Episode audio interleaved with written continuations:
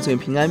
今天我们一起思想撒母耳记上第二十九章，大卫得免出征与以色列征战。一到五节，非利士人的领袖拒绝大卫一同出征。六到十一节，亚基劝大卫回营。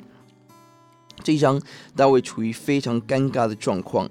他代表非利士人出征攻打自己的同胞以色列人，他正想着如何解套这个危机的时候，上帝动手帮助他免于这样的危机。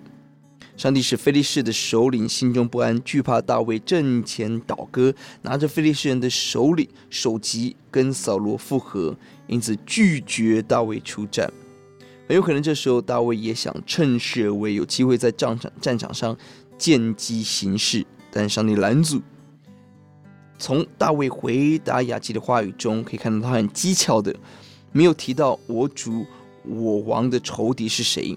在亚吉的耳中，自然是亚吉的敌人，但就他大卫深知自己的使命而言，这敌人应该是以色列的敌人。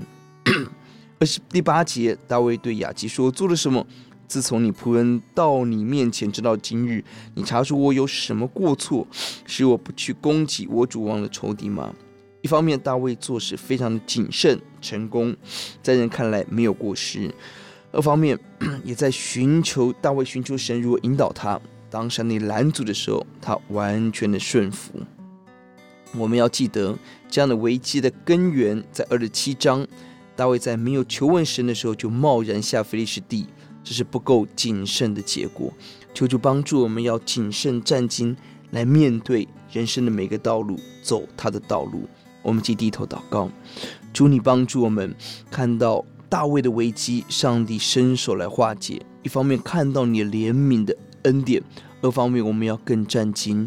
哦，主啊，让我们不要滥用上帝的恩典，让我们更是谨慎的在主的面前来寻求主，过一个你喜悦、一个谨慎、没有过错的人生。求主保守我们，与我们同在，听我们的祷告，奉耶稣的名，阿门。